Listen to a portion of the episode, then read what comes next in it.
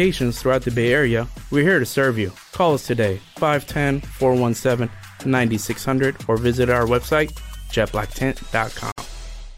The Stein Seedcast, the only podcast dedicated to everything Stein, is a bi weekly show hosted by Stein National Director of Sales and Marketing, David Thompson. Listen in on discussions with Stein Company leaders, grower customers, agronomists, and others from around the industry as they cover agronomic tips, weed control, insect pressure, and all the ways Stein maximizes yield potential.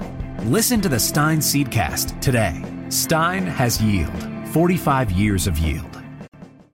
Hi, Mo here with Jet Black Tent. Car theft is on the rise. Protect your vehicle by keeping your valuables hidden. Now is the perfect time to take advantage of our exclusive offer. For a limited time, listeners can get their vehicles tinted for just $99. You can have up to five windows tinted on any car, truck, SUV, or even a minivan, and it comes with a lifetime warranty. With 17 convenient locations throughout the Bay Area, we're here to serve you. Call us today, 510 417 9600, or visit our website, jetblacktint.com. The Stein Seedcast, the only podcast dedicated to everything Stein, is a bi weekly show hosted by Stein National Director of Sales and Marketing, David Thompson. Listen in on discussions with Stein Company leaders, grower customers, agronomists, and others from around the industry as they cover agronomic tips, weed control, insect pressure, and all the ways Stein maximizes yield potential. Listen to the Stein Seedcast today. Stein has yield, 45 years of yield. Hi, Mo here with Jet Black Tent. Car theft is on the rise. Protect your vehicle by keeping your valuables hidden. Now is the perfect time to take advantage of our exclusive offer. For a limited time, listeners can get their vehicles tinted for just $99. You can have up to five windows tinted on any car, truck, SUV, or even a minivan, and it comes with a lifetime warranty. With 17 convenient locations throughout the Bay Area, we're here to serve you. Call us today, 510 417 9600, or visit our website, jetblacktint.com. Desde 2018 vendemos productos de mobiliario y decoración y nos encanta hacerlo. Solo verás en nuestra tienda productos originales y de buena calidad. El mejor servicio post-venta y un gran precio. Somos Newmo. Hi, Mo here with Jet Black Tent. Car theft is on the rise. Protect your vehicle by keeping your valuables hidden. Now is the perfect time to take advantage of our exclusive offer. For a limited time, listeners can get their vehicles tinted for just $99. You can have up to five windows tinted on any car, truck, SUV, or even a minivan, and it comes with a lifetime warranty. With 17 convenient locations throughout the Bay Area, we're here to serve you. Call us today, 510 417 9600, or visit our website, jetblacktint.com. sabía que había hecho. Así que, si nos lo envió desde Basardilla, en Segovia, Lucía Coto, por hecho queda, amigos.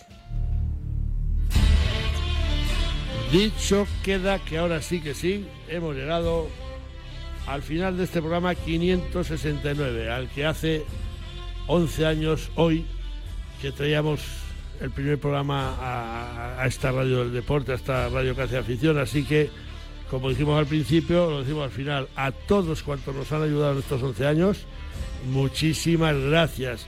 Y esta semana especialmente a Julián Pereira en los controles técnicos, a Chu Rodríguez y a Jesús Pérez Baraja en la producción. Y llegado a este punto, adiós con el corazón, decimos desde la Dulce Rojo y Leo juntos. Dulce, hay que ir a celebrarlo. Venga, hasta la semana que viene. Hasta la semana que viene, que será el mes que viene. Que será el mes que viene, claro. No. Sí, ya- no, Sí, es este mes. Calla, calla, que pensé que estábamos en San Andrés. No me extraña. Adiós a todos, amigos. Venga, adiós. Al límite, con Fernando Soria.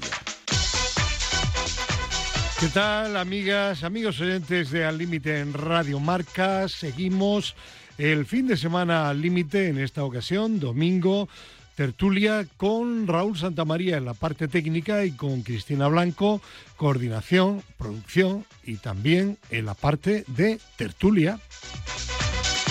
Y tenemos una primera comunicación telefónica de la mañana con Guadalajara, don Gerardo Cebrián. ¿Qué tal? Buenos días. Buenos días, Fernando. Bienvenido de nuevo a nuestra tu tertulia.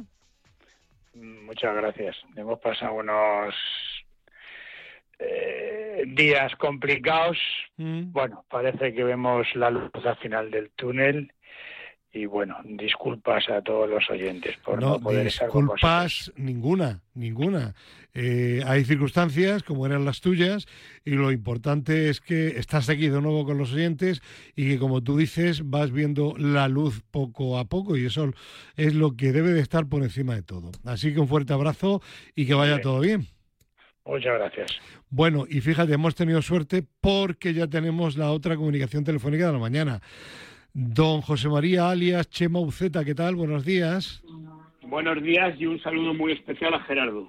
Muy Muchas bien. gracias, Chema. Un abrazo, un abrazo muy fuerte, amigo. Oye, hacía, hacía tiempo que no coincidíamos, ¿eh? Sí, la verdad es que sí. Por unas razones o por otras, sí, señor. Un placer. Bueno, Bueno, me así, alegro mucho. así los oyentes están expectantes. Muy bien. Bueno, pues vamos a seguir hablando, porque es el tema favorito de Chema Buceta últimamente de tenis. Y yo quería empezar, si os parece, hablando de la Copa Davis. En Málaga, la final eh, la ganó Italia frente a Australia, porque Italia, con la victoria en individuales de Sinner ante eh, Djokovic, que, llevaba no sé cuánto tiempo sin perder en individuales en la Copa en la Copa Davis y luego posteriormente también en el en el doble, pues eliminaron a una Serbia eh, que tenía mucha ilusión en conseguir esta Copa Davis, sobre todo la tenía eh, Djokovic para redondear una temporada que, que, ha sido pues realmente pues como casi todas las suyas últimamente extraordinaria.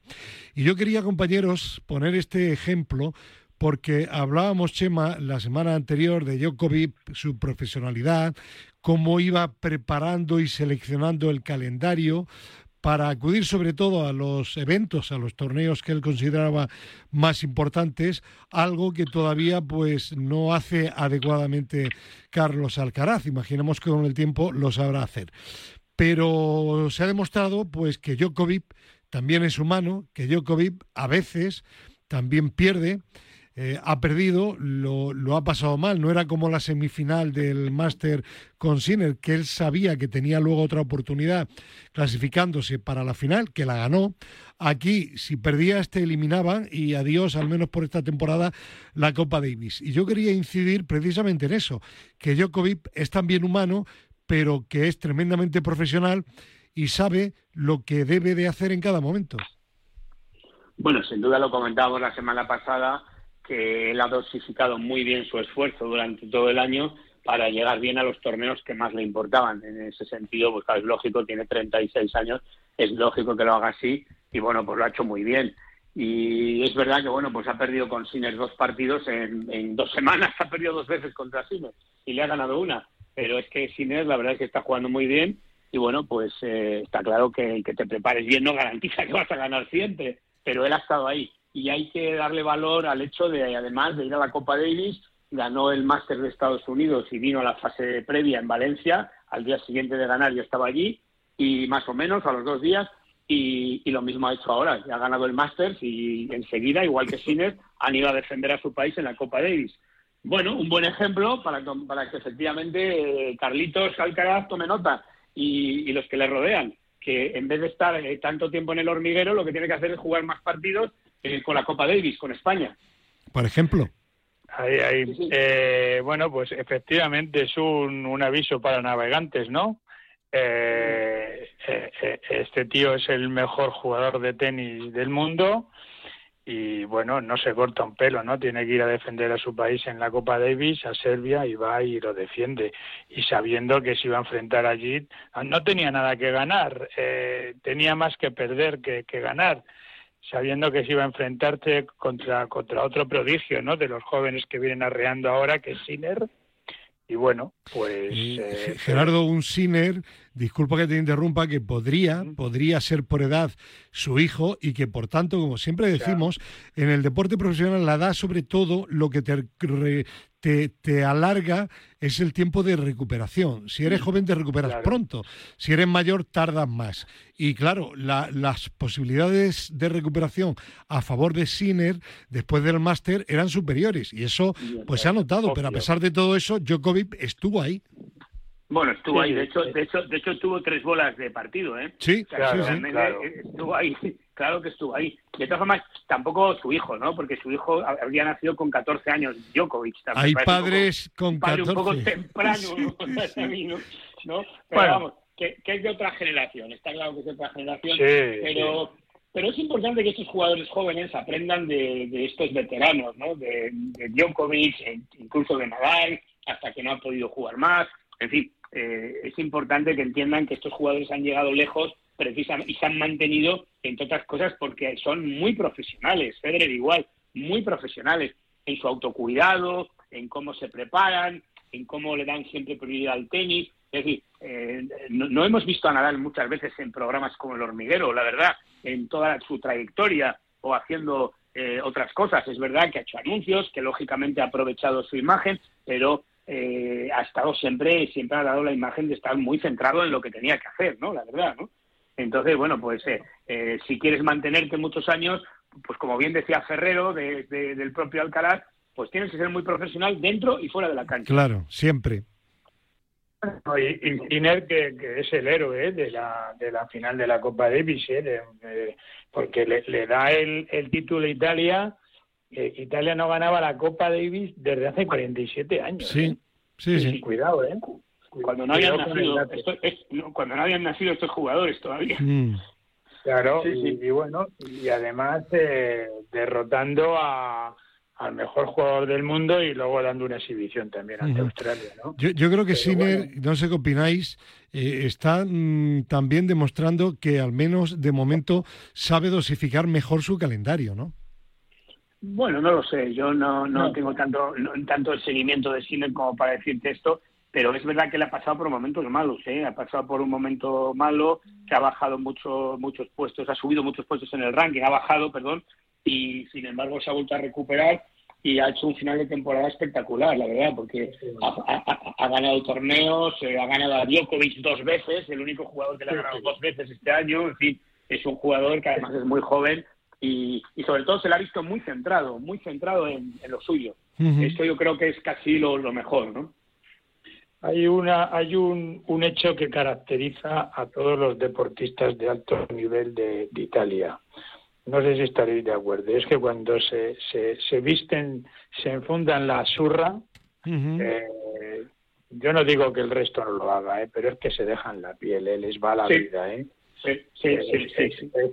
Es- definitivo esto. Lo hemos visto en todos los deportes, en los individuales, como el atletismo, o, o- o en, los, en los deportes por equipos.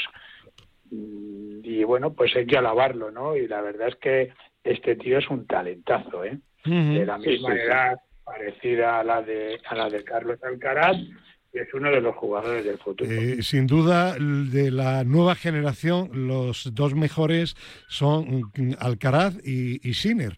Y el tiempo dirá quién consigue más y quién consigue menos. De momento, el, el currículum de, de Carlos Alcaraz es superior porque ha ganado ya dos Grand Slam.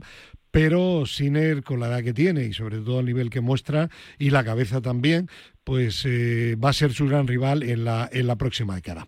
Pero ojito, pero, pero ojito con estar con las comparaciones, la- el nuevo eh, el, el- nuevo duelo, la No. rivalidad actual. Ojo, ¿eh? No, Ojo, no, no. esto. No hablo de, de intentar ya eh, crear una gran rivalidad No, entre no, ambos, no, sino simplemente reseñar que de la nueva generación son los dos, digamos, más avanzados. Bien, pero ojo con esto porque Alcaraz lleva un año, una, una segunda parte del año perdiendo con muchos jugadores que no son Sinner. Ya. O sea, está claro, ¿no? Muy bien. Bueno, pues no dejamos el tenis, pero dejamos a un lado a Djokovic, a Sinner y también a Alcaraz. Y gran noticia, se produjo el pasado viernes. Rafa Nadal oficialmente anunciaba que si no hay ninguna novedad, negativa en la primera semana de enero, es decir, aproximadamente dentro de un mes, estará de nuevo en las pistas en uno de los torneos que preceden al, al Open de Australia y donde va a participar, al menos para ir cogiendo rodaje. Eso sí, lo decías tú también por, eh, el otro tema de Alcaraz y de Sinner eh, Buceta, no esperemos tampoco que Nadal vuelva y que ya vaya a ser el Nadal anterior. Hay que darle ahora un margen de tiempo para que poco a poco vaya cogiendo el ritmo y el nivel imprescindibles para estar en la élite, ¿no? Bueno, eh, vuelve a primeros de enero, ¿no? En, sí. En el, torneo este de, de, Brisbane, ¿no? Que es, digamos, el torneo previo al Open de Australia, ¿no? A ver cómo vuelve, a ver si está completamente recuperado. Eh, ojalá le vaya bien, eh, merece lo mejor, evidentemente. Y bueno, pues es una grandísima noticia para él, para, y para el tenis y para todo el deporte español. Pues sí, parece que se ha cortado la comunicación. Vamos a intentar recuperarla. Mientras doy yo mi, mi, punto de vista, eh, Gerardo, que yo conociendo a, Nadal, no le conozco personalmente, pero le he seguido mucho, muy de cerca su trayectoria, he intentado interpretarle. Eh, Rafa Nadal, como sabes, Gerardo, ha tardado mucho tiempo en anunciar públicamente qué día o qué, en qué fecha iba a volver. Si Rafa Nadal lo ha anunciado ya, con seguridad es porque él está convencido de que está en condiciones de, por lo menos, como él ha dicho siempre, de competir. No de ser el número uno, ni el número dos, ni el número tres, pero sí de competir. Y eso lo tengo claro, ¿eh? No sé cómo lo tiene Chema Buceta, que hemos recuperado de nuevo la comunicación. Buceta. Bueno, yo no lo tengo tan claro. Yo creo que una cosa es el deseo, y otra cosa es la realidad. Y el deseo está claro y estoy convencido de que él lo tiene pues eh, no va a ir allí si no puede jugar, o sea que está claro que él piensa que va a estar en un buen momento, de hecho los entrenamientos que está llevando a cabo pues seguramente así se lo indican, pero hay que esperar a que llegue el momento de jugar y ver cómo llega, ¿no? Y bueno, pues no, no, no es tan fácil eh, volver a jugar después de tanto tiempo estando parado. Y, y bueno, pues hay, hay mucha gente que piensa que como Nadal llega ahora iba a jugar, pues ya va a estar ganando el, Open de Australia, ¿no? Ah, bueno, pues ojalá, ojalá que así. Desde luego, si lo gana, hay que quitarse 20 sombreros uno detrás de otro, ¿eh? Ojo, ojo, que no se nos olvide, que no se nos olvide que el 2 de junio pasó por el quirófano, ¿eh? eh una operación de cadera, ¿eh? O sea, no es cualquier cosa. Entonces, para mí ya es un éxito, ¿eh? que, pues que Rafa diga, oye, que vuelvo en enero y además con, con eh, está claro, elige Brisbane con intención de luego ir mm. al, al, Open de Australia, ¿no? Que es el siguiente torneo, ¿no? Entonces, bueno, yo, yo creo que Rafa, no sé qué pensáis, yo creo que tiene entre ceja y ceja, ¿no? Los Juegos Olímpicos. De sí, eh, Roland Garros previo a los Juegos Olímpicos. Y luego Juegos Olímpicos porque, como sabréis, se van a disputar también en tenis en las pistas de Roland Garros, en tierra batida, en el sitio donde la ha ganado 14 veces. Claro. Bueno, pues ojalá tenga suerte, no tenga contratiempos pero mira, solo, solo Gerardo Chema, solo consiguen las cosas los que las intentan. Y yo creo que eso ya es tremendamente positivo por parte de Rafa Nadal, ¿no? Hombre, sin duda, y tiene mérito porque realmente él no necesita volver a jugar. O sea, no, no depende de jugar su, su patrimonio, ni mucho menos, ni su Ni su currículum, claro. Por tanto, pues hombre, siempre es loable que, que quiera volver y que y que quiera realmente pues competir otra vez, ¿no? Así que a ver si es verdad que lo pueda hacer a un buen nivel eh, con independencia de los resultados que obtengan. Bueno, pues dejamos aquí el tema, el tiempo dirá en qué estado físico y de tenis reaparece Rafa Nadal y aquí lo comentaremos en la tertulia al límite de Radio Marca.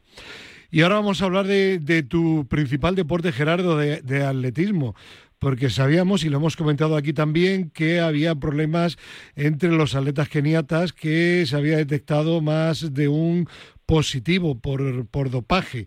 Parece que los etíopes también están empezando ahora a dar señales negativas, ¿no? Bueno, pero no al nivel de Kenia, ¿eh? No. no, no. Ha caído una atleta que, bueno, Gemechu, que precisamente hoy tenía que correr en Valencia, ya hablamos ayer de ayer sábado del maratón de Valencia. Eh, y, evidentemente pues, pues ha pitado, ha pitado por, por, por EPO, ¿no? Que es el, el, producto, ¿no? Que, que, está desangrando al, al atletismo, ¿no? Pero no llega a Etiopía, no llega al, nivel de dopaje que hay en Kenia, ni mucho menos.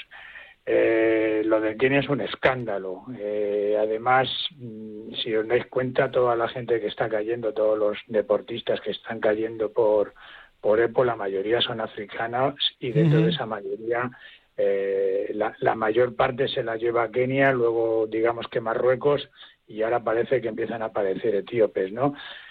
Eh, hay dinero en el mundo del maratón, en el mundo del asfalto y eso conlleva la corrupción. La táctica que están utilizando eh, los deportistas es la EPO es un producto que se detecta. Ahora lo que hacen es meterse en microdosis eh, de tal manera que cada vez sea más indetectable, pero por suerte eh, los aparatos de detención de este producto, los espectrómetros de masas, se llaman así, eh, cada vez son más finos y cada vez consiguen pillar a más tramposos.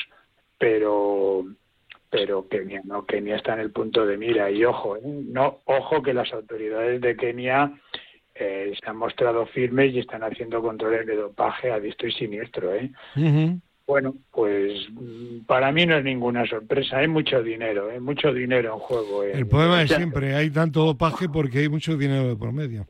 O sea, Gerardo, que esto, eh, esto lo favorecen quizá los representantes, los patrocinadores. ¿Quién dirías que está detrás de esto?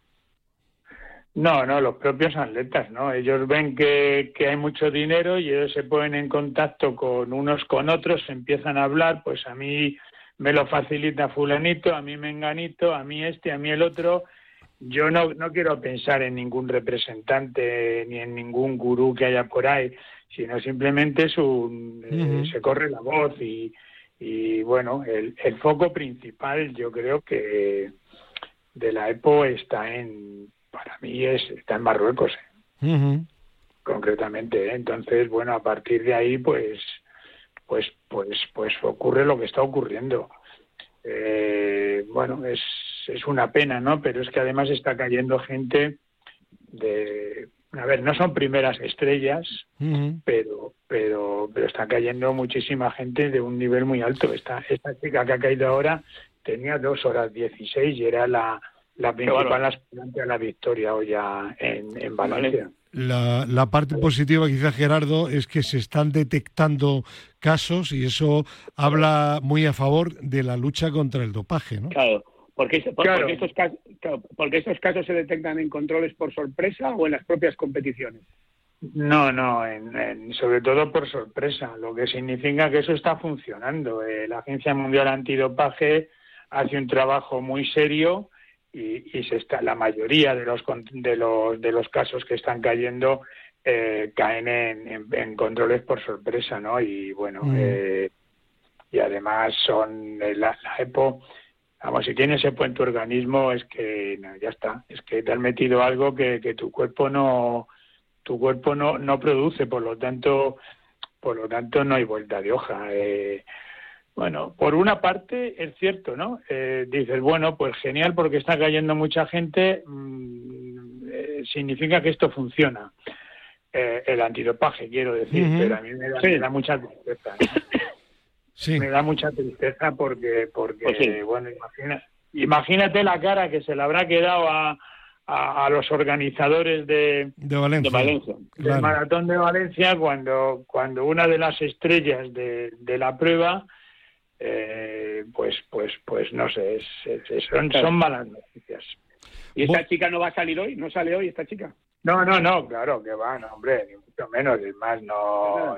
¿Está sancionada Sí, sí, Bueno, claro, claro. A ver, está, está suspendida cautelarmente, mm. pero evidentemente el organizador. Mm, eh, no, no, no, no, aunque ya quisiera, no le dejaría salir. No, no, está claro, ella no, aparte que está sancionada cautelarmente, por lo tanto no puede competir. Es más, yo creo que empieza en Valencia. ¿eh? Vamos. De hecho, el, viernes, el viernes fue la presentación de, de los y las atletas de élite y no, no estaba la, la, atleta esta. Bueno, pues eh, vamos a seguir este tema, que es un tema, como dice Gerardo, triste y quedémonos con la parte positiva de que eh, los que luchan contra el dopaje, pues poco a poco van consiguiendo resultados. Bueno, y antes de, hablar mm, un poquito de, fútbol, quería comentar, aunque sea brevemente, pues una noticia que ha salido también esta semana medidas en el rugby para impedir las lesiones cerebrales. Por ejemplo, los placajes se podrán hacer solo hasta la altura del esternón en todas las competiciones menos las superiores. Una medida que busca reducir las lesiones cerebrales. Se considerará también entrada peligrosa, entre otras, la entrada o intento de entrada a un adversario por encima de la línea del externo. Bueno, todo lo que sea velar por la salud de los deportistas, Chema Uceta, pues hay que tomarlo como algo positivo, ¿no? Hombre, sin duda. Lo, que yo no sé es por qué no juegan con un casco, como pasa en el fútbol americano, por ejemplo. Eh, eh, para proteger el, la lesión cerebral, que mejor que llevar una protección en la cabeza. Supongo que no lo hacen porque a lo mejor, no sé, el tipo de juego, las melés, por ejemplo, me imagino que ahí meten la cabeza todos, pues con un casco a lo mejor sería complicado, eh, puede ser, pero, pero vamos, efectivamente todo lo que sean medidas es importante y más con los, con los chicos muy jóvenes, ¿no? Que, parece que esto también va a proteger sobre, todo, por a, los más jóvenes, ¿no? Sí, sí, Así que sin duda me parece bien que, que se adopten todo tipo de medidas preventivas de este tipo, sí, sí. A mí también, porque además el rugby es uno de los deportes más nobles que hay. Yo creo que no va nadie con intención de hacer daño a nadie, pero todas las medidas que se tomen en este sentido me parecen me parece bien porque es un deporte, aunque es muy noble, es un deporte de choque, un deporte en el que el contacto es permanente. Bueno, pues vamos a seguir este tema. De momento es algo eh, experimental, pero eh, es una medida de prevención y una medida interesante. ¿Esto va a ser solo en España o, en...? Sí, es, la Federación Internacional, tengo entendido. ¿eh? Ah, ya, ya, ya. Sí. que es algo a nivel, internacional. A nivel mundial, sí. Ah, bueno, vamos a hacer una pequeña incursión en el mundo del fútbol. Profesor López Nombela, ¿qué tal, hombre? Buenos días. Hola, buenos días. Pedro Calvo, buenos días. Pedro Calvo de, momento no está. Bueno, no importa. Que ah, estamos hablando, profesor, habitualmente. Eh, ¿Está Pedro? No. Estamos hablando habitualmente de que eh, el fútbol español, pues ahora no tiene no tiene apenas jugadores que están entre, entre los mejores del mundo. Por eso, a nivel de selección, el buen nivel que se ha visto en, en, las últimas competiciones del equipo de La Fuente, pues hay que eh, considerarlo como algo positivo porque por lo menos funciona el equipo, el conjunto. La, el portal Transfer Market ha publicado una relación de los 36 futbolistas más valiosos de la Champions League. Bueno, saludamos también a Cristina Blanco. Hola Cristina, buenos días. Buenos días, ¿qué tal? Y bueno, de esos 36, el número uno es Haaland, 180 millones de euros. El número dos, Mbappé, 180. Número tres, Bellingham, 150. Número cuatro, Vinicius, 150. Y únicamente, como digo, tres españoles. En el puesto número 10, Pedri, 100 millones. En el puesto 15, Rodri 100 y en el 16, Gaby con 90 millones. Bueno, pues. Una, pregunta, una pregunta. Pero esto está en base a la Champions de la temporada anterior. Eh, Gerardo, no lo sé. Eh, no lo sé, sinceramente no ah. lo sé. No lo sé. Pero más o menos tiene lógica la lista que han puesto. ¿Pero quién hace esto? ¿Quién hace esto? El portal Transfer Market, que se dedica al tema económico en el fútbol y que tiene un gran prestigio a nivel internacional en este deporte. Bla, bla, bla, bla. Bueno. Bueno, es igual, si puede, puedes estar de acuerdo o no estar de acuerdo. Yo lo único, lo único que digo es que en la lista eh, solo hay de 36, hay tres, y que a mí eso no me extraña, porque ya lo hemos hablado aquí anteriormente. ¿O no, profesor? Pues no me estoy acordando de lo que usted me está diciendo. que no, usted tiene mala memoria, ¿eh? Para mí el fútbol siempre ha sido fútbol. Ya. Eso de las lesiones y, los seguros y todas esas cosas. pero, profe, pero no es verdad que hoy por hoy no hay jugadores españoles entre los más valiosos del mundo a nivel individual.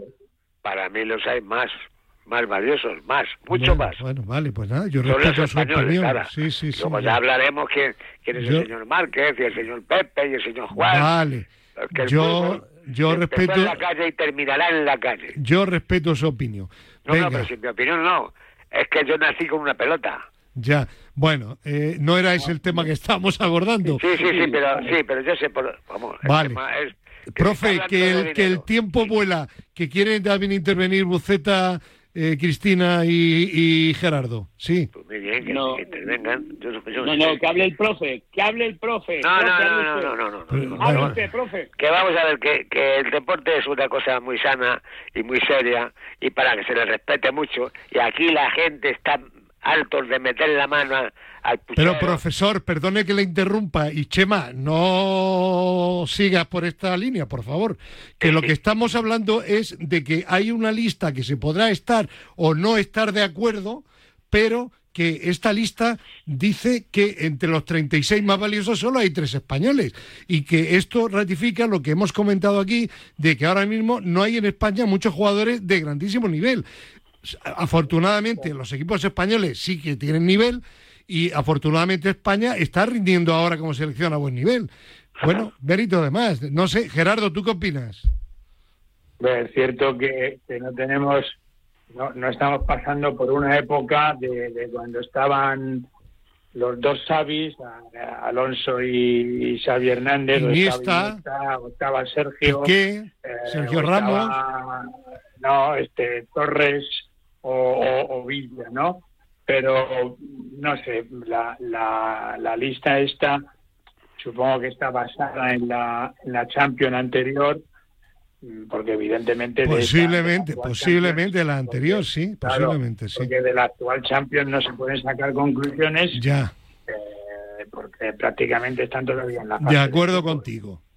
Entonces, sí, es cierto, es cierto, mm, no sé, pero a mí todos estos portales que se dedican... Vale, pero cosas- que insisto que yo no, No, voy pero- si, si el número uno vale tanto y es tal y cual. que me- no, no, lo que me gustaría dejarle saber que es se- qué criterios utilizan. ¿Qué criterios utilizan Vale. para...?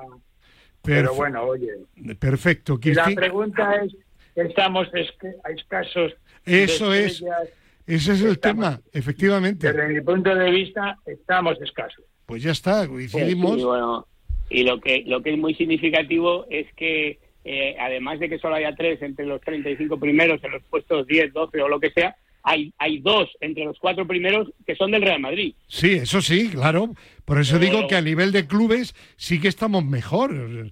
Yo hablo a nivel de jugadores españoles exclusivamente, lo cual no quiere decir que España no esté jugando bien. Pues eso es un mérito añadido.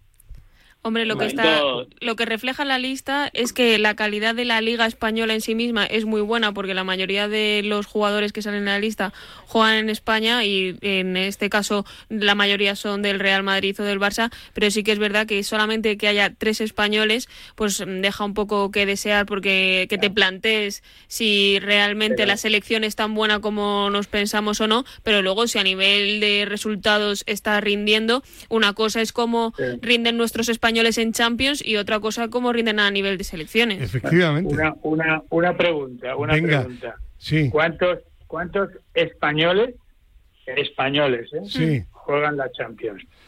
Eh, no, no lo sé, pero, pero desde Claro, luego no, pero más, de, de- más de un centenar, ¿eh?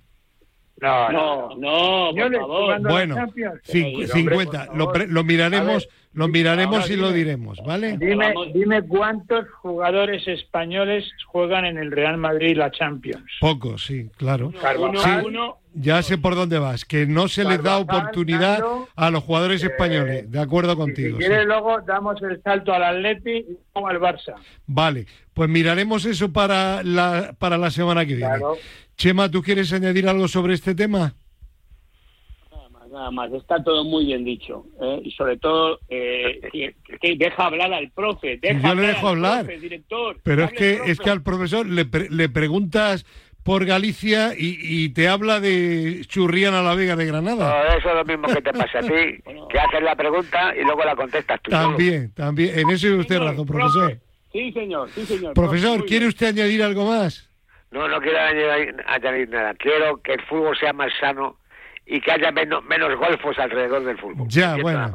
Pero eh, eh, eh, mientras que haya dinero es como lo que hablamos anteriormente con el dopaje en el atletismo. Mientras que haya dinero, habrá golfos sinvergüenzas, corruptos, de todo, ¿no?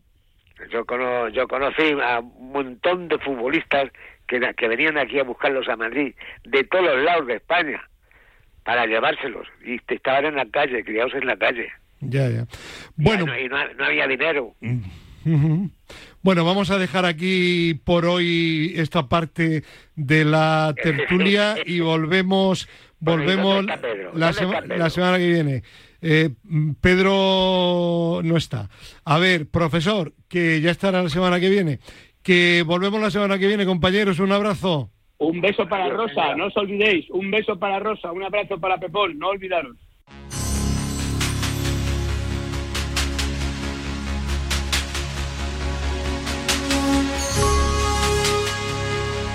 El pasado domingo estrenábamos esta nueva sección de nuestra tertulia límite deportistas en blanco y negro con la historia de Lili Álvarez, una pionera del deporte femenino, tanto a nivel de éxitos como en la lucha por la discriminación de la mujer en el deporte.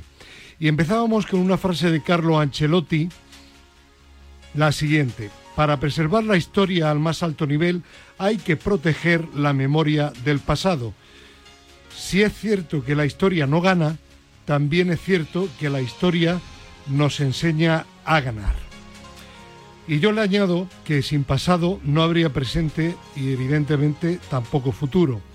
Por ello, Deportistas en Blanco y Negro pretende honrar a los que lograron los primeros éxitos en nuestro deporte, poniendo los cimientos de lo que hoy por hoy es el deporte en nuestro país, una potencia mundial y que las nuevas generaciones les conozcan a través de sus admirables trayectorias. En este segundo programa les vamos a contar la historia del posiblemente el primer gran deportista mediático y popular de nuestro país, Ricardo Zamora, considerado el mejor portero del mundo de su época y apodado El Divino por las milagrosas paradas que protagonizó. Les aseguro que se trata de un deportista extraordinario con una historia apasionante como vamos a comprobar a partir de ahora.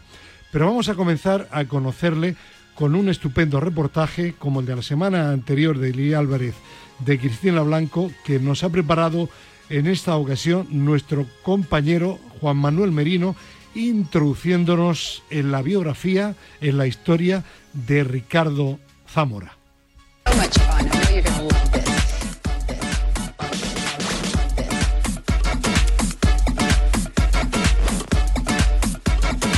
Hablar de Ricardo Zamora Martínez, el divino, es hablar del primer o de uno de los primeros, para no perder la precisión que nos exige el periodismo, futbolistas o deportistas mediáticos de España. Nacido el primer eh, mes del primer año del siglo pasado en Barcelona, un 21 de enero de 1901, combinó su excelente trayectoria profesional, cinco campeonatos de España, cuatro títulos de liga y una medalla de plata con la selección española en Amberes, el primer gran logro de la selección, con su proyección nacional e internacional.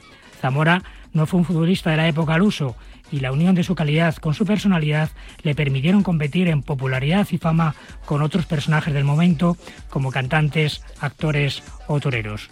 Tal vez, a la margen de su calidad deportiva, por una personalidad y capacidad de liderazgo que se percibía fuera y dentro de la cancha. Sino que todo fue mucho más blando, pero el tiempo que estuvo practicando el fútbol activo fue con un gran carácter tanto dentro del campo como fuera con los compañeros. Era siempre un polo de atracción y un hombre que se imponía, que mandaba, que gobernaba al grupo. Era la voz del periodista Joaquín Ramos. Medía 1,93, una estatura considerable para una época en la que, según el Instituto Nacional de Estadística, la estatura media de España era 1,64, lo que equivaldría, atendiendo a los baremos estadísticos de crecimiento nacional de esta entidad, a una estatura superior a los 2 metros en la actualidad. Courtois mide 2 metros, Kepa 1,88, Casillas medía 1,82, José Ángel Iríbar el otro mítico portero español 1,84, por no citar a Miguel Ángel, el portero de la selección española en la década de los 70, cuya estatura era 1,74. Toda esta serie de condiciones, unidas al gran atractivo que despertaba entre las mujeres, un público que en aquel momento rechazaba el fútbol, le permitieron dar el salto al mundo del cine y del teatro. En esta hojaceta participó en películas de gran impacto como Las chicas de la Cruz Roja, Por fin se casa Zamora o Campeones, la que compartió un pequeño papel de futbolista, por cierto, con actores tan reconocidos como José María Sebane, Luchi Soto o Laura Pinillos. La hipnosis publicada en la prensa del momento la describía así. Campeones, comedia. El portero de un equipo de fútbol firma, sin saberlo, un documento comprometido que le cuesta el despido. El día que se juega un partido muy decisivo, un amigo logra aclarar lo ocurrido, evitando la expulsión del guardameta y la derrota del club. Más coñac. Ni una gota, ya tienes bastante. Yo bebo lo que me da la gana. Ahora no estamos en el campo. Trae acá eso. Deja esa botella. ¡Eres un bruto! Los niños no hablan en la mesa. Tú a limpiar el calderito.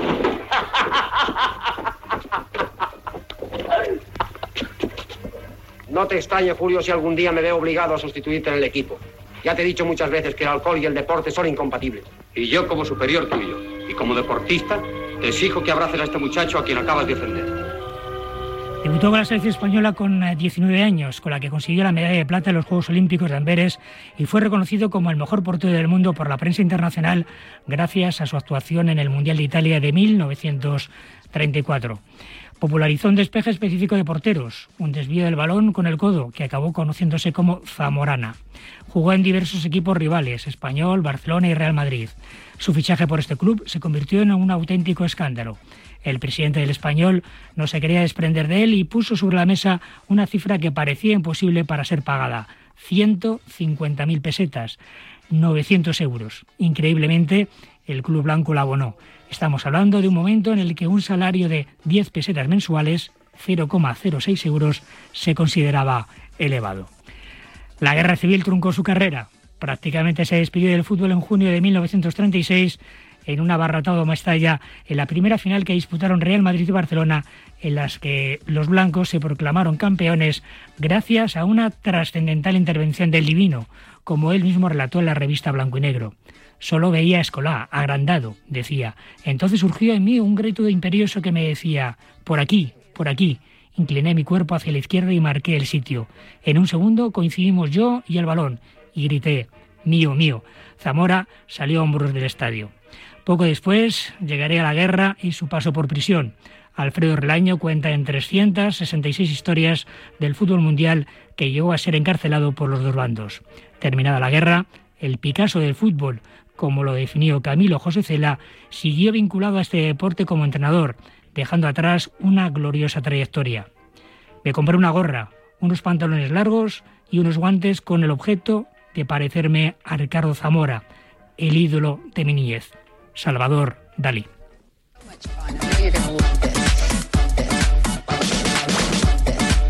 Bueno, con esta música de la época hemos escuchado este biográfico reportaje de Juan Manuel Merino, realmente interesante. Felicidades a nuestro compañero. Y vamos a, saludar a los invitados que, como la semana anterior con Lili Álvarez, nos van a acompañar en esta segunda parte de tertulia de profundizar en este personaje, sin duda uno de los más legendarios en la historia de todo el deporte, no solo fútbol, de nuestro país. En primer lugar, igual que la semana anterior, tenemos a Antonio Rivero, que ha sido decano del INEF, es especialista en historia del deporte, ha escrito varios libros tremendamente interesantes y lo tenemos de nuevo aquí para hablar de Ricardo Zamora. Antonio Rivero, eh, ¿se puede hablar, como decía Juan Mamerino, efectivamente del primer gran deportista español muy mediático? Pues probablemente sí, eh, junto con Lili Álvarez y luego eh, Paulino Scudum, pero antes que Lili Álvarez ya, tenía fama Ricardo Zamora, ya era conocido internacionalmente. Vamos ahora a contextualizar a Ricardo Zamora, pero antes voy a saludar a los otros dos invitados. Javier Vázquez, eh, miembro, por cierto, de la Asociación de la Prensa Deportiva de Madrid, cuyo secretario general es eh, Juan Manuel Merino, que ha escrito un libro muy interesante que se llama Veteranos y Noveles. Javier, Eh, bueno, eh, para ti, Ricardo Zamora, y para tu libro, imagino que era y es un personaje pues vital, esencial en la historia del fútbol de nuestro país, ¿no? Don Ricardo Zamora es posiblemente uno de los tres o cuatro porteros más importantes de la historia del mundo, del fútbol. Sin ninguna duda, además un pionero en su época, un dandy en la sociedad, es el primer portero que se le ocurrió ponerse un jersey de lana para que no le hiciera daño el balón, eh, perdón, no le hiciera daño al caerse al suelo y es de los primeros que se pusieron guantes para, para poder atajar la pelota. La verdad es que Ricardo Zamora es uno de los más grandes de la historia y, como ha dicho Juanma en su presentación, pionero en la selección nacional porque participó en el primer partido de la selección española en los Juegos Olímpicos de Amberes en 1920, efectivamente. Vamos ahora, Javier, posteriormente a profundizar también en lo que acabas de apuntar, pero antes saludo al tercer invitado, a Mar de Cler, sí, sorpresa, el responsable internacional de España se mueve, porque tiene una historia que luego nos contará muy directamente relacionada con Ricardo Zamora. Eh, Mar de Cler, eh, Ricardo Zamora, en tu familia, eh, hablo sobre todo de tu abuelo, Ramón de la Fuente, pues es un personaje que tuvo una incidencia importante, ¿no? Pues sí, hola a todos, ¿qué tal estáis? Efectivamente, muchas gracias por invitarme. Eh, mi abuelo era compañero de la selección española de Ricardo Zamora, se llevaban siete, ocho años, pero por lo que sé, por lo que cuenta mi abuela, por lo que oí cuando yo era pequeño y por lo que han podido contar mi madre o mi tío o mis tíos, eh, había cierta amistad con él o con Quincoces, o sea, eran, era una, una, una piña y, tengo alguna anécdota, anécdota si os interesa que puedo contar. Luego, luego las cuentas para nuestra audiencia. Vamos a ir ahora profundizando en la figura de Ricardo Zamora, micrófonos abiertos, y en algún momento si alguien tiene que intervenir sobre lo que dice un compañero, pues adelante, no hace falta pedir la venia ni muchísimo menos. Em, Antonio Rivero, vamos a contextualizar un poco la época en que Ricardo Zamora es eh, figura, qué era el deporte en ese momento en, nuestro país y qué era concretamente el fútbol, porque apuntaba eh, Merino que era un deporte que tenía, no como ahora, muy poco implante, muy, muy poco seguimiento en, en el público femenino, ¿no? Pues mira, eh, se puede decir que el público femenino estaba bastante ajeno al, a la práctica del, fútbol. Entre otras cosas, eh, todos los deportes femeninos estaban dirigidos hacia la belleza, la gracilidad y estaban totalmente eh, ajenos a lo que fuese eh, la violencia, la resistencia, la fuerza, etcétera. Entonces el fútbol no era un deporte aconsejado para las mujeres y por lo tanto tampoco había público femenino.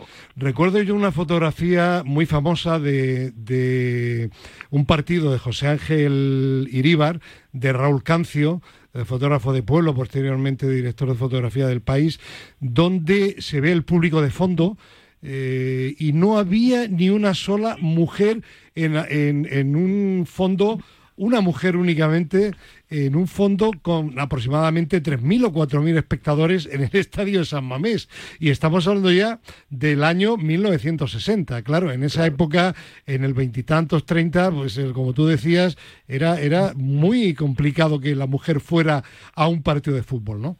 Sí, ni siquiera la mujer participaba eh, en los Juegos Olímpicos. Estaban restringidas a muy poquitas pruebas. Eh, tiro con arco, cosas así. O sea que la mujer hasta entonces, incluso el Comité Olímpico Internacional no lo tenía como bien visto que la mujer participase eh, como el hombre y con la misma, con el mismo protagonismo. La, la, mujer ha ido entrando muy muy despacito, primero en el mundo olímpico y en el fútbol no digamos.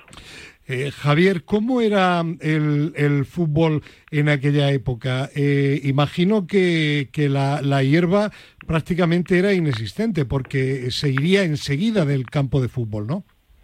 Efectivamente, eran campos eh, plantados de, de, hierba, que no era ni siquiera césped, que enseguida se embarraban y bueno, y había muchos campos que eran de tierra, muchos campos de tierra. Eh, entonces, bueno, la verdad es que las condiciones no eran ni mucho menos las actuales. Incluso el balón. El balón tenía una costura, era de cuero, una costura muy fuerte en, en, una parte del mismo. De hecho, los grandes delanteros tenían que llevar un pañuelo en la cabeza para poder Sí. rematar, ¿no? Ujú. Recuerdo Santiago Bernabéu, Lazcano, el propio Gaspar Rubio, que luego, si quieres, eh, podemos hablar de él como el, el que sustituyó a Ricardo Zamora en el papel de gentleman del fútbol español, ¿no? Mm. Pues eran delanteros que tenían que, que- que jugar con un, con un pañuelo, porque Y- si no se podían hacer heridas. Y el primer portero, decías tú anteriormente, que utilizó guantes fue Ricardo Zamora. Fue el, que, el primero que utilizó jersey de lana. un Jersey de lana.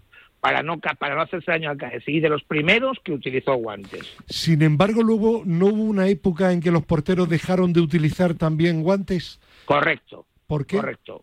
Pues eh, a mí me ha contado una buena amiga mía, que es hija de don Antonio Betancourt, el portero de la sexta Copa Europa del Real Madrid, que es que se sentían más cómodos para coger la pelota. Y además Betancourt era un portero que bloqueaba el balón, ¿no? Y no utilizaban guantes, porque eran guantes de lana, entonces resbalaba la pelota Claro. sobre todo cuando estaba el, el- cuando estaba el, el- el clima el clima Y hostil el, no había el lluvia y demás. balón con la lluvia y el barro, imagino que no solo para los jugadores para rematar de cabeza, sino que para los porteros debía ser tremendo, ¿no? Bueno, imagínate imagínate ese balón que pesaría X cuando llovía un poquito pesaba X por 3 claro Y lo- los porteros eh, de, la, de la época, eh, cu- ¿cuál era su estilo? Ahora está de moda el jugar con el pie, ¿no? ¿Eran porteros muy estáticos que jugaban muy debajo de la portería? Ricardo Zamora fue de los primeros que salía del área pequeña a despejar balones en los corners y en las faltas laterales. Pero fundamentalmente el portero, hasta hace muy poquitos años, era un portero que paraba balones con la mano y ya está. Y de abajo, de abajo del arco. O sea, el jugar los porteros con el pie es una moda muy, muy, muy reciente, muy reciente. Básicamente desde que, desde que se prohibieron las sesiones al portero. En, si no recuerdo mal, en, en Italia 90, Sí. en el Mundial. Entonces, antes de ese momento, el defensa cedía al portero y el portero lo cogía con la mano, entonces ya empezaba el juego. Y empezaba el juego siempre largo. Efectivamente. Siempre largo. Siempre Eh, largo. Javier y, y Antonio, mm, ¿por qué le llamaban el divino a Zamora? ¿Cuál era la principal cualidad como portero? ¿La, la estatura, como decía Merino, inhabitual para la época?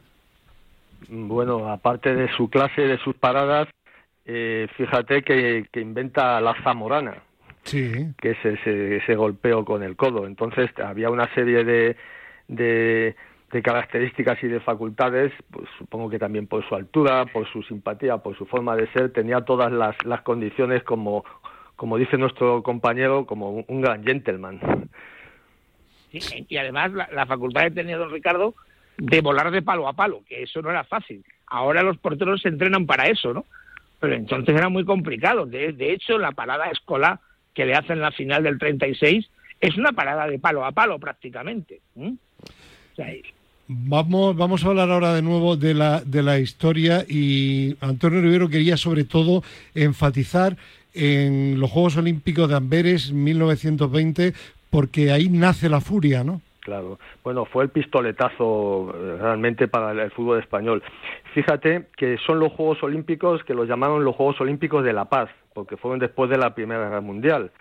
Eh, había muchas ansias de participar y fíjate que hay que fue la primera vez que participa la, la- la- la selección española en una competición.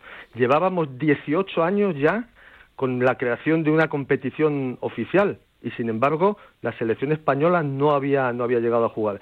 Entonces, bueno, ah, hubo mucho eh, mucha discusión sobre qué jugadores llevar, de qué, qué manera de, jugar, y, y bueno, fue, fue muy especial. Eh, de todas maneras, ya sabéis el, el éxito que tuvo. Eh, nos podemos extender bastante. Yo me imagino que vuestros los compañeros también querían hablar que aparte de, crearse la, la, la famosa frase de, de, de la furia española, eh, después de un partido que se gana a Suecia, fíjate que, que quedamos siete suecos y ocho españoles en el campo jugando. Y ahí viene, y ahí viene la famosa frase de Belauste que dice Sabino, a mí que los arroyo. Le echan la pelota y entra con la pelota y los suecos entran todos en la portería rodando. Y de ahí viene la, la, La furia. la furia que hace, hace alusión también a, a- a un hecho histórico que también fue de Amberes, que fue la toma de Amberes por los tercios de Alejandro Farnesio, o sea que tiene una doble, una doble, una doble lectura. Consigue la medalla de plata, ¿no? La medalla de la plata. primera medalla olímpica. Sí, ganando 3-1 eh, a Holanda y ganando a Italia antes 1-0 en un partido también donde donde quedan cuatro en el campo casi. Eh, ¿Es ahí donde nace el mito de Ricardo Zamora? Eh, bueno, eh, él dice en su libro de memorias dice que el mejor partido de su vida fue el que el que jugó contra Dinamarca, que ganó España. ¿En qué torneo? En este, En este, Amberes. los Juegos Olímpicos de Eh, Amberes. Según sus palabras, ¿eh? Además, fi- fijaos la dimensión de Zamora, que, bueno, yo en mi infancia jugaba al fútbol, claro, yo nací en los años 60, y una de las frases que se decía siempre, hemos ganado 2-0 y Zamora de portero. Zamora de portero, exactamente, sí, sí, yo- sí, yo sí, también. sí, sí. Eh, otro tema que querías, Antonio, comentar era su fichaje por el Real Madrid y el exilio durante la Guerra Civil. Bueno, eh, no, simplemente ya lo, ya lo, lo han comentado en la semblanza, ¿no? Eh, las 150.000 pesetas que paga el Real Madrid, llega con Ciriaco y Quincoces, ¿eh? Yo no sé, los que somos ya mayorcitos, yo soy del 58, yo cuando era pequeño todavía me llegaba el, el nombre aquel de esa saga, Zamora, Sí. Ciriaco y Quincoces. ¿eh? Que no- la que no- mejor defensa de Claro. los años 30 del mundo. del Exactamente. mundo. Y que además a nosotros nos llamaba la atención porque decíamos, pero solo había dos defensas, ¿no te acuerdas? Sí, es, es que eso era. Era, era otro fútbol Claro, con otro y- sistema. y dos bueno, dos y bueno, defensas, tres exactamente. medio y cinco delanteros. Y, y luego él eh, con el Real Madrid gana dos ligas, dos copas, llega a la guerra civil, es detenido eh, y, y por el gobierno de la República y por una, una gestión de la embajada argentina, él puede coger un barco y se va a Niza y allí eh, juega en, el, en, en Francia al fútbol una temporada y es entrenador del, del Niza. Coincide con, Correcto. Con San Mitier también. además. El- la retirada de mm, Ricardo Zamora del fútbol mm, como portero, como jugador, está relacionada, por tanto, muy relacionada con el inicio de la guerra civil, ¿no? Sí, sí, creo que sí, que ahí acaba de jugar, aunque luego juega en Francia, te vuelvo a decir, en el año 37-39. Ujú. Eh, Bueno, mm, hay que detenerse también en el Mundial de Italia del año 34, que es el motivo por el cual eh, va a intervenir, ha intervenido anteriormente Mar de Cler, eh, un Mundial que fue calificado el partido frente a Italia, eh, donde nos eliminan como Marc el robo del siglo, ¿no? El robo del siglo, efectivamente. 1934, Mundial, estamos en Florencia, cuartos de final y España se mide contra Italia, estamos en la época de Mussolini y en el equipo, pues los habéis mencionado, estaban Ciriaco, Quincoces, La Fuente, que era mi abuelo, y Zamora. Eh, ahí está ahí todo muy bien, pero lo como acabó el partido fue una escabechina, porque de los siete, fueron siete jugadores de la selección española que mandaron prácticamente al hospital y uno de ellos fue Zamora, que eh, se le rompieron dos costillas, le pegaron unos cuantos puñetazos y le metieron un gol que iba a ser anulado y que al final no se anuló porque los árbitros que pues nada tenían eh, obviamente sus sus, instru- sus instrucciones que por cierto fueron inhabilitados de por vida los dos Eh, los Eh, árbitros. los dos árbitros de Zamora obviamente Claro, sí, sí. A, a tu, a- le tengo a, a tu a tu a tu bisabuelo eh, No, abuelo. a, a tu abuelo, perdón a tu abuelo le tengo aquí entre la lista de lesionados de ese día Sí, Siriaco Quincoce Fede La Fuente Iridagorri Lángara y Gorostiza y luego Zamora también con un codazo en un ojo y lo que tú has Hay un segundo partido donde gana Italia 1-0. Sí. ¿Cuándo le anulan a tu abuelo Marc el, el gol que era clarísimo? ¿En el primero o en el segundo? En el primero, en el, El primero, van 1-1, se jugada propia, sale solo, eh, mete gol y le anulan el gol por fuera de juego. O sea, una cosa que no se ha visto nunca y, y si no hubiera, hubiera sido obviamente victoria de España. Eh, esto hay que, Pero contest- sí, hay que contextualizarlo claramente, Antonio Rivero, en, en la época del fascismo, en los Juegos Olímpicos de Berlín 1936 con Hitler, y esto era Mussolini, el presidente, el que mandaba en Italia, y era un campeonato del mundo preparado para que ganara para que ganara Italia. Y lo mismo que en un deporte individual, eh, como es el atletismo, a Jesse Owens, si gana una carrera o salta más que los demás, no puedes coger y anularlo, aunque lo intentaron. En, el- en un deporte de equipo, si compras o influyes en el árbitro, la situación es muy diferente, ¿no? Pues sí, había mucha presión política. Aparte de eso, la selección italiana contaba con un montón de jugadores argentinos, que ya habían jugado con Argentina en su selección, pero con una doble nacionalidad o una pequeña trampa, pues tenían apellidos italianos. Ya sabéis que, que allí en, Argentina la mitad gallegos y la otra tanos. Pues los napolitanos que juegan allí, y jugaron tres jugadores muy, muy buenos eh, de la selección argentina, que ya habían jugado en Argentina con la selección italiana. Y bueno, pues te puedes imaginar la presión de los árbitros y, y todo lo que allí se, se pudo. Luego fueron muy reconocidos los españoles. Sí, lo va a contar ahora Marc, porque, eh, bueno, fue un escándalo en España, época de la República, hasta el punto de que le regalaron una medalla de oro conmemorativa a través de una colecta a toda, a, toda la selección, a todos los jugadores, ¿no? A, todos los jugadores les hicieron una medalla eh, concretamente con la, misma cara, pero el, el anverso era una postura de cada jugador. Es decir, que entiendo que a Zamora, como se lo hicieron a Quincoces o mi abuelo, pues tuviera, tuviera su medalla una postura típica de, Zamora. Eh, es muy interesante esta medalla porque eh, fue el pueblo español que, hizo una recolecta